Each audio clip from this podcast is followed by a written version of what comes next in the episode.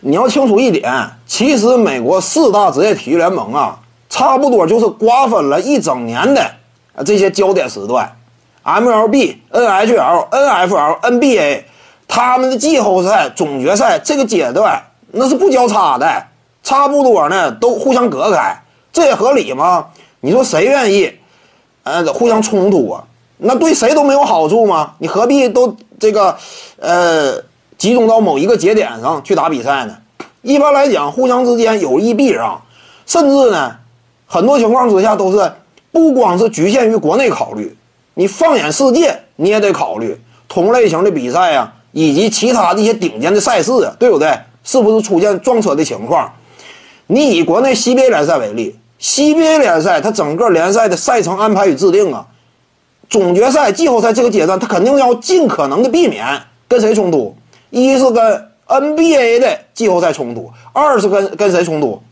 不能跟你比如说世界杯呀、奥运会之类的冲突。世界杯什么时候开始？一般来讲，世界杯年呢六月份开始，奥运会什么时候开始？那七八月份那会儿进行比赛。所以呢，你看没看到其中玄机？CBA 不就是吗？你得避开这些主流赛事，尽可能的不让它呃过分的交叉，你这样才能够保证商业利益嘛。因此呢，你说什么啊？这有没有可能说奥运会之后再办什么 NBA 季后赛呀？那都什么时候了？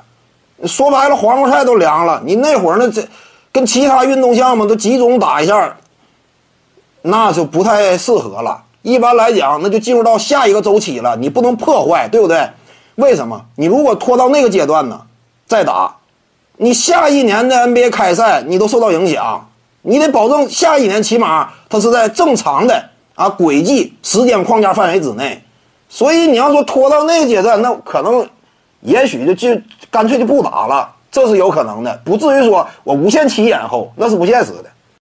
各位观众要是有兴趣呢，可以搜索徐静宇微信公众号，咱们一块聊体育，中南体育独到见解就是语说体育，欢迎各位光临指导。